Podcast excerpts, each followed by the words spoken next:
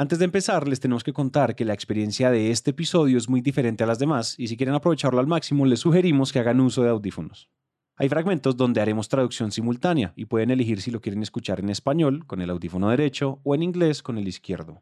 Este último episodio fue construido con las entrevistas realizadas en el World Business Forum Bogotá 2023, el evento de management más grande del mundo patrocinado por Bancolombia. Entonces, empecemos. ¿Ustedes se acuerdan qué pasó en el año 2006? Se dio el Mundial de Fútbol en Alemania, donde ganó Italia en contra de Francia. La NASA lanzó la primera sonda espacial interplanetaria hacia Plutón. El MP4 revolucionó el mercado, Sony lanzó el PlayStation 3 y por primera vez en la historia, los prototipos de automóviles Tesla fueron mostrados al público. Y por esto último, quiero que conozcan a John McNeil. Una de las cosas que Steve Jobs le enseñó a Elon Musk es que el producto perfecto se vende por sí solo y que si nos levantamos cada día intentando hacer que ese proyecto sea cada vez más y más perfecto, llegamos a un punto en donde si lo adquieres no dejarías nunca de hablar de él. Y si no dejas de hablar de ese producto, entonces no tendríamos que hacer publicidad.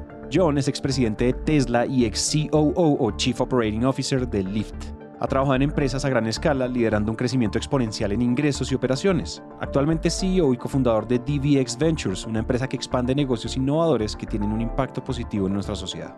Y para este último episodio y con un invitado estelar como John McNeil, queremos que conozcan un enfoque de cómo alguien como él haría crecer a una empresa o negocio y de cómo ustedes pueden sacarle provecho a sus equipos, empresas o industrias en las que estén involucrados, para hacerlas crecer y entregarles un nuevo potencial realmente innovador y disruptivo.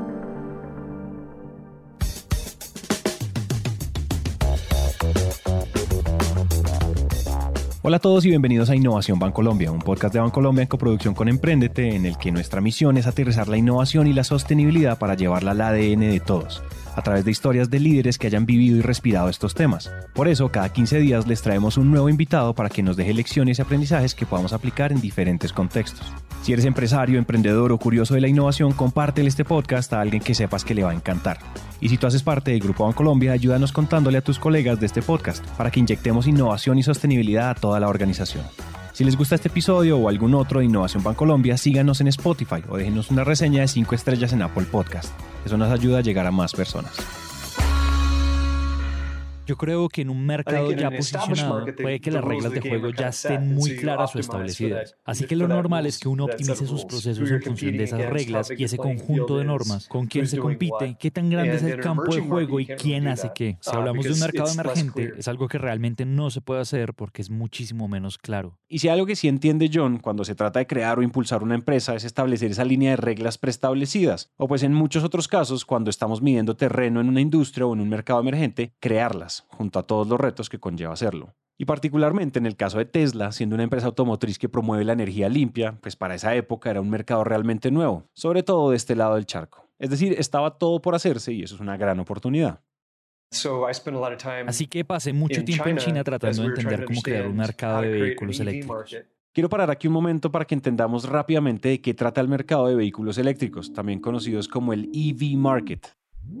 Este tipo de mercado se centra en la fabricación, venta y adopción de automóviles que funcionan con electricidad en lugar de depender únicamente de combustibles fósiles como la gasolina o el diésel. Y si había un país en ese momento que estaba incursionando y ya tenía experiencia en esta industria, era China.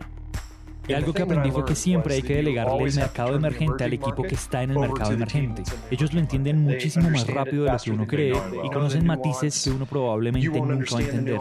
Así que van a estar cinco pasos adelante de nosotros antes de que lo intentemos. Así que es mejor dárselo a ellos. Y esto que nos cuenta John hace parte de un segundo aprendizaje para este episodio. Encontrar una mano en aquellos que ya conocen el mercado, saben cómo funciona y prácticamente saben qué es lo que están haciendo porque es crucial que quienes estamos incursionando en un mercado o en una industria busquemos orientación y mentoría de aquellos con experiencia previa. Esto nos da una perspectiva muy valiosa, junto a conocimientos prácticos que nos pueden evitar errores costosos y acelerar el aprendizaje en un terreno completamente nuevo para nosotros. Al conectarnos con aquellos que ya están establecidos en la industria, tenemos la oportunidad de crear nuevas redes sólidas y obtener acceso a recursos valiosos, desde contactos hasta oportunidades de colaboración. Y además de todo esto, y en el caso de John, quien no solo ya tiene la experiencia suficiente con empresas como Tesla, Lyft y muchas otras, sino que también busca expandir negocios innovadores que tienen un impacto positivo en el mundo. Hay tres puntos a favor que según John hacen que un negocio disruptivo e innovador pueda llegar a ser exitoso. La primera consiste en ampliar la definición del problema ante los ojos del cliente. Y utilizamos el ejemplo de la mayoría de los ingenieros automotrices cuando diseñan el automóvil. Es muy extraño para ellos pensar, bueno, ¿cómo va a conseguir ese carro combustible? ¿O cómo va a ser reparado? Ellos solo diseñan el carro y por eso fue que Tesla rompió el molde porque dijo, vamos a preocuparnos por cómo se abastece de combustible estos carros y vamos a crear estas estaciones llamadas supercargadores. Vamos a ponerlos en todas las partes que podamos y vamos a tener este apretón de manos transparente con todos los carros. Entonces no es como cuando vas a la gasolinera, sacas tu tarjeta de crédito y la quitas delante de la máquina y luego pones gasolina. Lo que queríamos era básicamente conectar este sistema a la fuente de combustible y que el carro hiciera el pago. La segunda es inyectar una sensación de urgencia cada semana y la tercera es lo que llamamos come tu propia comida para perros, que consiste en hacer mucho mejor el producto al experimentarlo por uno mismo.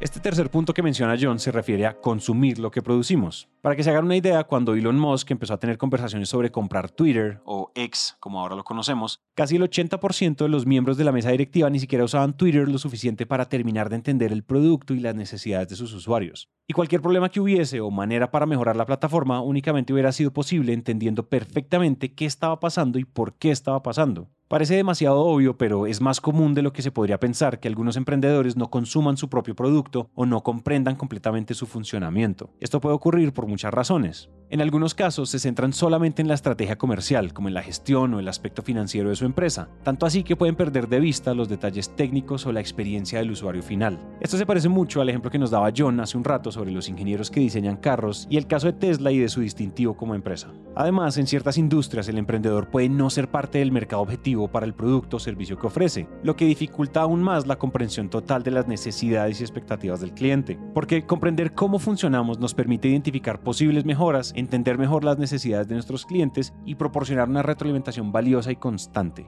Y con esto, y en el proceso de entendimiento, crecimiento y mejora de un negocio y de sus productos y servicios, existe un término conocido como Innovation Through Subtraction, o en español, innovación a través de la sustracción. Pero bueno, dejemos que John nos lo cuente mejor. La innovación por sustracción es básicamente simplificar, simplificar el problema para poder resolverlo, para así eliminar requisitos, eliminar pasos, optimizarlo y aplicarle velocidad. Si puedes acelerar un proceso, puedes hacerlo realmente bueno y luego optimizarlo. Estos cinco pasos son los que te llevan a la innovación. Y luego los últimos tres ingredientes son realmente el secreto de cómo hacerlo.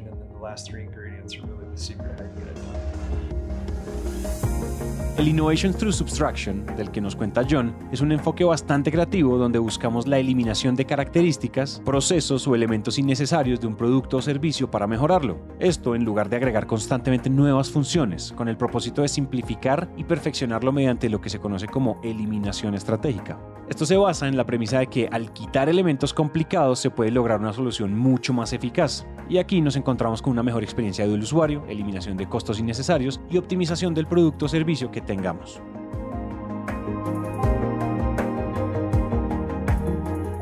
Esta forma de hacer innovación fomenta la claridad, la simplicidad y la eficiencia, permitiendo a las empresas concentrarse en lo esencial y ofrecer soluciones más efectivas y satisfactorias para los clientes. Pero si les estoy honesto, ese verdadero ingrediente secreto para llegar a fomentar esa creación de nuevas reglas para una industria, como les mencionaba al inicio, junto a la búsqueda de mentores y conexiones con personas con mucha más experiencia que nosotros, el conocimiento absoluto de nuestro producto o servicio y la implementación de estrategias de innovación como Innovation Through Subtraction, se encuentran en por donde empezamos, junto a la cantidad de conocimiento y claridad que tengamos desde el inicio.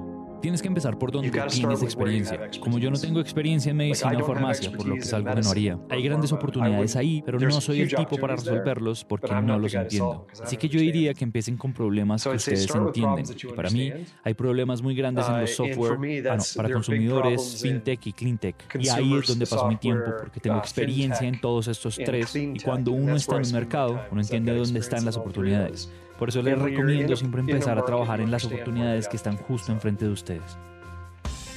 Con esto último que nos cuenta John, es evidente que el fundamento para la innovación disruptiva en cualquier industria o negocio comienza desde nuestra experiencia y conocimiento, cuando conectamos con mentores y expertos y comprendemos a la perfección nuestro producto o servicio. Son estos elementos los que nos muestran el camino hacia la creación de nuevas reglas en el mercado, tal y como lo han hecho empresas como Tesla.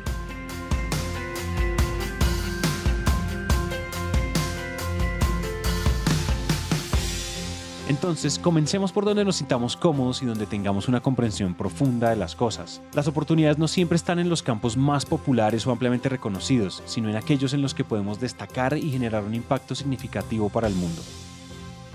Gracias por escucharnos y volveremos en enero del 2024 con más historias innovadoras para seguir inspirándonos para ser disruptivos.